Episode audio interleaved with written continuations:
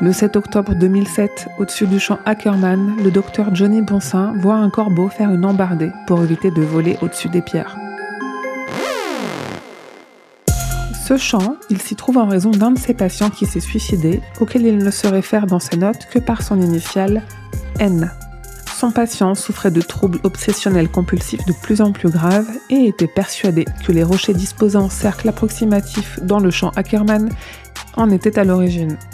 Il était même convaincu que ces rochers, parfois au nombre de 7, parfois au nombre de 8 d'après ses dires, sont un portail vers une dimension ou un univers parallèle peuplé de monstres terrifiants.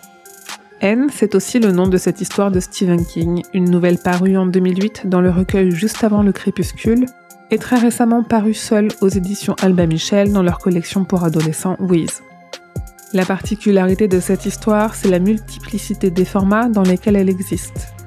Si c'est bien une nouvelle classique, publiée comme n'importe quelle nouvelle ou livre, c'était avant tout une web série utilisé pour la promotion du recueil juste avant le crépuscule, N a été adapté par Marvel, ni plus ni moins, en série d'animation de 25 épisodes d'une minute chacun, diffusé sur Internet en juillet et août 2008.